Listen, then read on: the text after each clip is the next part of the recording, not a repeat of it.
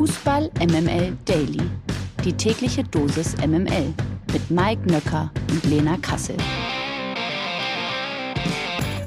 Einen wunderschönen guten Morgen. Es ist Dienstag, der 20. September. Ihr hört Fußball MML Daily auch an diesem ja doch recht kühlen Morgen. Ich hoffe, ihr zieht euch alle warm genug an. Aber ihr könnt euch sicher sein, diese Folge wird euer Herz erwärmen.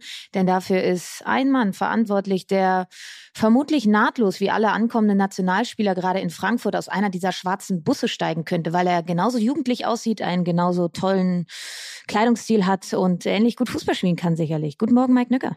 Guten Morgen zusammen. Das Einzige, was mir dazu fehlt, allerdings ist ja äh, so ein Kulturbeutel von Louis Vuitton. Ja, das kriegen wir noch hin. Sag mir mal, wann hast du Geburtstag? Im April, am 24. April, um genau zu sein.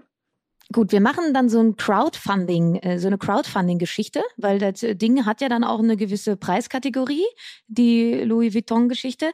Ähm, und dann schmeißen wir alle zusammen, also Community und ich, und dann, ähm, ja, ich kann mir das sehr gut vorstellen. Die Frage ist, willst du grau oder möchtest du so ein beige Nee, ich möchte schon dieses fiese Braun. Ah ja. Mhm. Der Knaller des Tages. Max Eberl wird Geschäftsführer Sport bei RB Leipzig. Es ist nach langem Hin und Her also jetzt offiziell. Er kehrt im Dezember in den Profifußball zurück und nach Informationen der Bild und vom Kicker läuft Eberls neuer Vertrag bei RB bis 2026. Die Sachsen zahlen zudem eine Ablösesumme im siebenstelligen Bereich an Eberls Ex-Club Borussia Mönchengladbach. Der 48-Jährige ließ verlauten, dass er dankbar für die notwendige Zeit der Erholung sei und sich wieder bereit fühle. Er freue sich außerdem auf die neue Aufgabe, Zitat, ich komme zu einem Verein, der sich in den vergangenen Jahren rasant entwickelt hat, sehr ambitioniert ist und für eine klare Fußballphilosophie steht. Es herrscht hier ein riesiges Potenzial im gesamten Club und der gesamten Region. Also wir haben ja viel über die Personalie diskutiert und es gab von sehr vielen Seiten sehr viel Kritik und ich glaube, ähm, die zahlreichen sportjournalistischen Plattformen hatten gestern einiges mit äh, Community Management zu tun und dem ja, Allerdings. Die Frage ist natürlich jetzt, welche Aufgaben äh, kommen auf Eberl in Leipzig zu? Ne? Ja, ich habe so ein bisschen das Gefühl, so Einigkeit, ne? Also es, man hat ja per se jetzt nicht das Gefühl, dass der Kader von RB Leipzig irgendwelche großartigen Lücken äh, aufreißt oder auf hat. Jetzt mal abgesehen davon, dass äh, Konrad Leimer eben länger ausfällt und der natürlich ein wichtiger Baustein in diesem ähm, Verein ist und in diesem Gebilde RB Leipzig in der Mannschaft ist. Aber man hat ja so von den Namen an sich nicht das Gefühl, ähm, dass da jetzt viel fehlt. Da ist extrem viel Talent dabei. Da sind Stars mittlerweile dabei, die international umworben werden. Aber irgendwie kriegen sie die Einheit so als Mannschaft, als Teamgeist das Ganze noch nicht auf die Kette. Und das wird sicherlich auch eine seiner Aufgaben sein. Und vielleicht so eine Art struktureller Überbau Ne, natürlich auch so identitätsstiftend, was auch Spiel-DNA angeht. Klar, wir wissen alle, was so ein bisschen die RB-DNA ist, aber ich glaube, um langfristig erfolgreich zu sein, muss man sich auch immer ein bisschen neu erfinden, ähm, eine neue Art, eine gute Balance haben. Und äh, da ist natürlich ein ein äh, Verantwortlicher wie Max Eberl prädestiniert für eine DNA zu geben und die passenden Spieler dazu zusammenzustellen. Und ich sage mal so, die Spieler, die am Wochenende 3 zu 0 gegen RB Leipzig gewonnen haben in Gladbach, die hat alle Max Eberl zusammengestellt. Und ja, man kann ihn dafür kritisieren, dass er jetzt zum Erzfeind Nummer eins geht, aber an dieser Stelle nutze ich nochmal die Zeit, dass für mich da ein bisschen die Dankbarkeit auch verloren gegangen ist, weil die Spieler, die dieses Spiel für Gladbach entschieden haben, die hat er zu diesem Verein geholt. Ja, und man hat es ja auch äh, gerade eben nochmal gehört, ne? Millionensumme steht als äh, Ablöse im Raum. Da ist ja extra nochmal ein Vertrag verlängert worden, ähm, damit eben Borussia Mönchengladbach in den Genuss einer Ablöse kommt. Also das äh, auf jeden Fall ja auch nochmal ein sehr äh, smarter Move ähm, von Max Eberl und auch von Borussia Mönchengladbach. Äh, vielleicht eine Ergänzung noch zu dem, was er vor sich hat. Möglicherweise ja dann aber auch ja schon den Kader der nächsten Saison, ne? Der dann möglicherweise ohne Christopher Nkunku äh, sein wird, der auf jeden Fall ohne Leimer sein wird, der vielleicht ohne Guardiol stattfinden wird. Also die ein oder andere Baustelle für die Zukunft hat er sicherlich jetzt schon. Gewinner des Tages. Das ist heute Morgen Thomas Letsch. Wie es aussieht, kann er sich bald nämlich als Bundesliga-Trainer bezeichnen. Letsch soll nach Informationen mehrerer Medien neuer Trainer des VfL Bochum werden. Aktuell trainiert der 64-Jährige den niederländischen Erstligisten Vitesse Arnheim. Er soll sich allerdings schon mit dem Tabellenletzten der Bundesliga einig sein. Mit dem neuen Namen Thomas Letsch haben jetzt nicht so viele Fans gerechnet. Was ist deine Meinung zu ihm? und kann er dem VfL helfen? Also Letsch hatte eine RB-Vergangenheit, war bei Red Bull Salzburg in der Nachwuchsakademie tätig, hat dort die U16 und die U18 trainiert, wurde dort auch österreichischer Meister, war unter anderem Co-Trainer beim FC Red Bull Salzburg äh, unter Roger Schmidt. Also man kann da eine gewisse DNA natürlich verorten, schnelles Umschaltspiel, pressinglastiges Spiel und ähm, ich glaube, der VfL Bochum, der große Trumpf, den sie haben, ist sehr viel Speed gerade in der Offensive mit Holtmann, Asano, Zoller. Sie haben sehr viel Speed, ähm, auch ein Osei Tutu.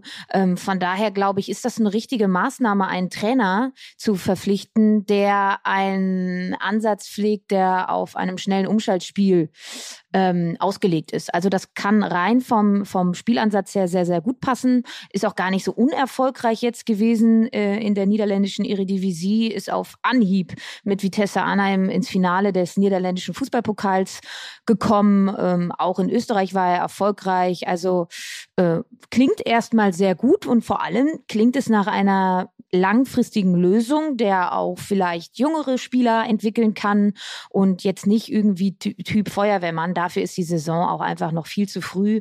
Also der kann wirklich was entwickeln und ich bin sehr gespannt. Ähm, neuer, neuer Name in der Bundesliga bin ich immer ein Freund von. Verlierer des Tages. So richtig läuft es in dieser Saison noch nicht bei Konrad Leimer. Wir haben es ja gerade eben schon angedeutet. Erst der verpasste Wechsel zu FC Bayern. Dann startete er mit einer Verletzung in die neue Saison und erlebte mit RB Leipzig einen Fehlstart. Und jetzt die nächste bittere Nachricht für den Österreicher. Leimer muss wegen einer Verletzung am Sprunggelenk und das Messer und wird bis zum Jahresende ausfallen. Einzig gute Nachricht für ihn, die WM wird er nicht verpassen, weil sich, witzig, Österreich ja auch gar nicht qualifiziert hat.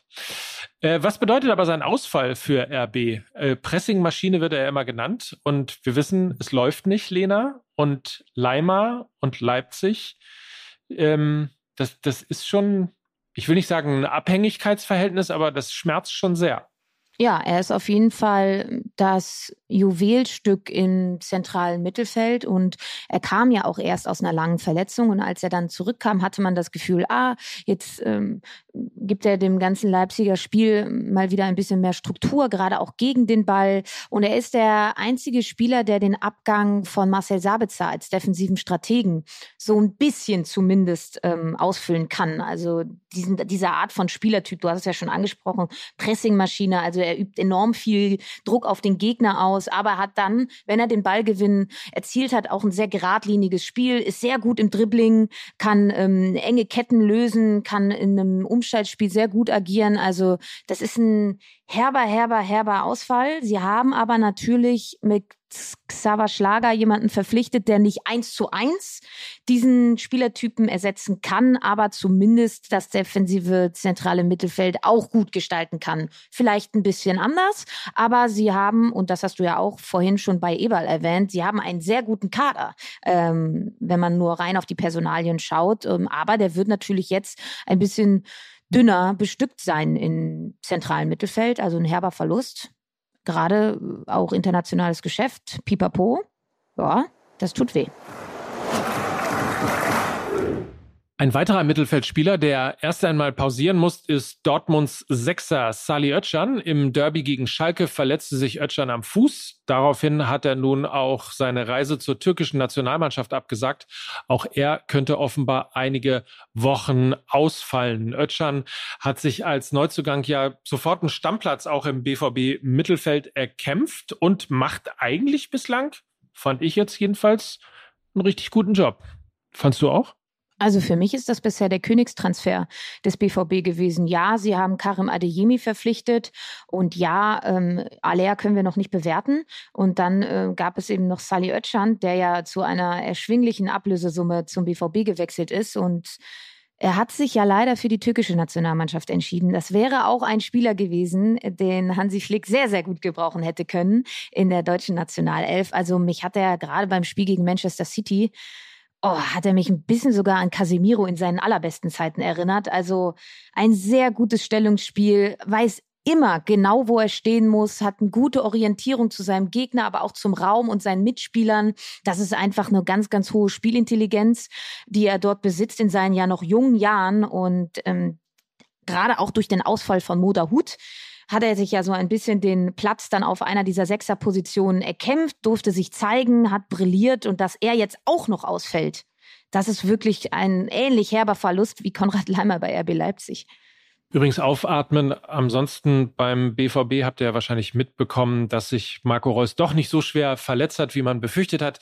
Die WM scheint nicht in Gefahr zu sein. Es ist nur in Anführungsstrichen ein Bänderriss und eine Ausfallzeit von ungefähr drei bis vier Wochen. Ja, ja, das sagen wir jetzt, ne? Aber guck mal, drei bis vier Wochen ist Ende Oktober fast.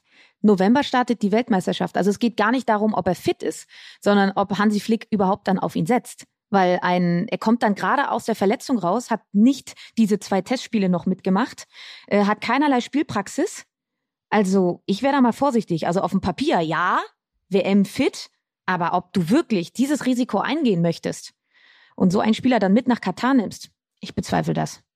Zumindest hat Hansi Flick ihm ja Mut gemacht, nicht aufzugeben und weiter zu kämpfen und hat zumindest gestern gesagt, dass die Tür für Marco Reus noch offen ist. Post von Feens. Man mag es kaum glauben, aber manchmal rutscht uns auch was durch. So auch am vergangenen Wochenende, als uns ein wirklich guter Tweet durchgerutscht ist.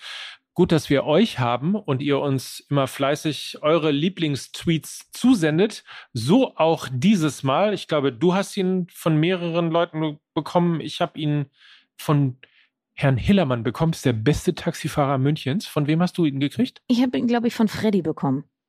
Von Freddy. Naja, auf jeden Fall haben wir ihn von vielen Seiten bekommen. Und es bezieht sich auf den FC Bayern. Ja, die Leute wissen, womit sie uns füttern müssen, ne?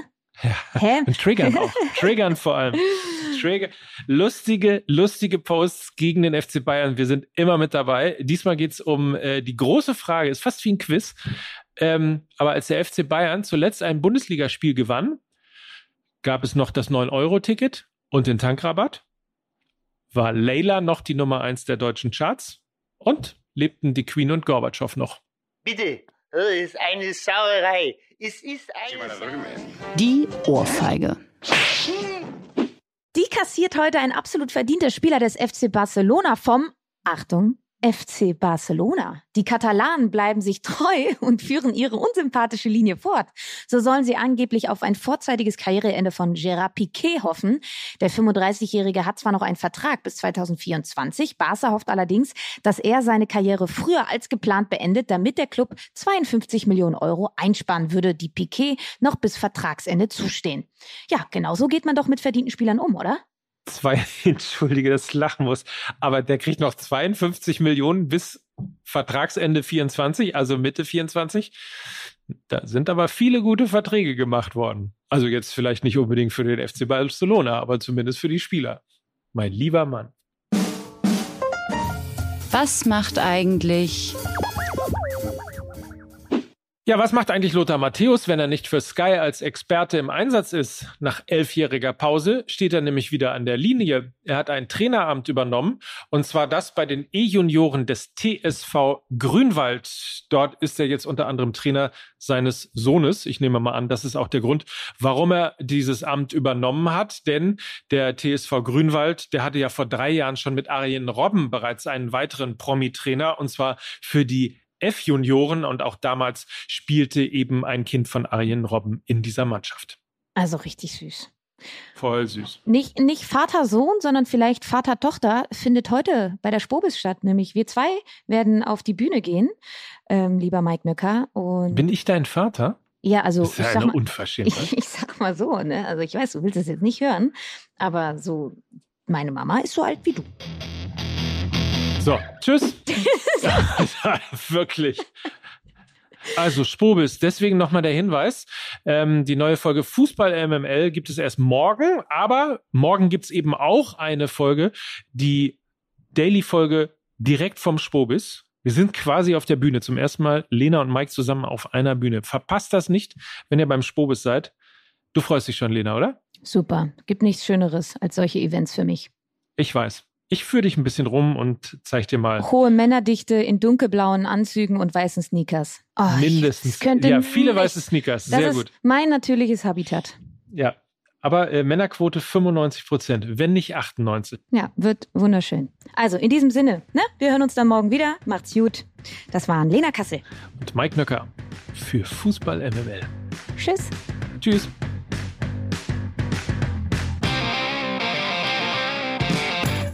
Dieser Podcast wird produziert von Podstars bei OMR.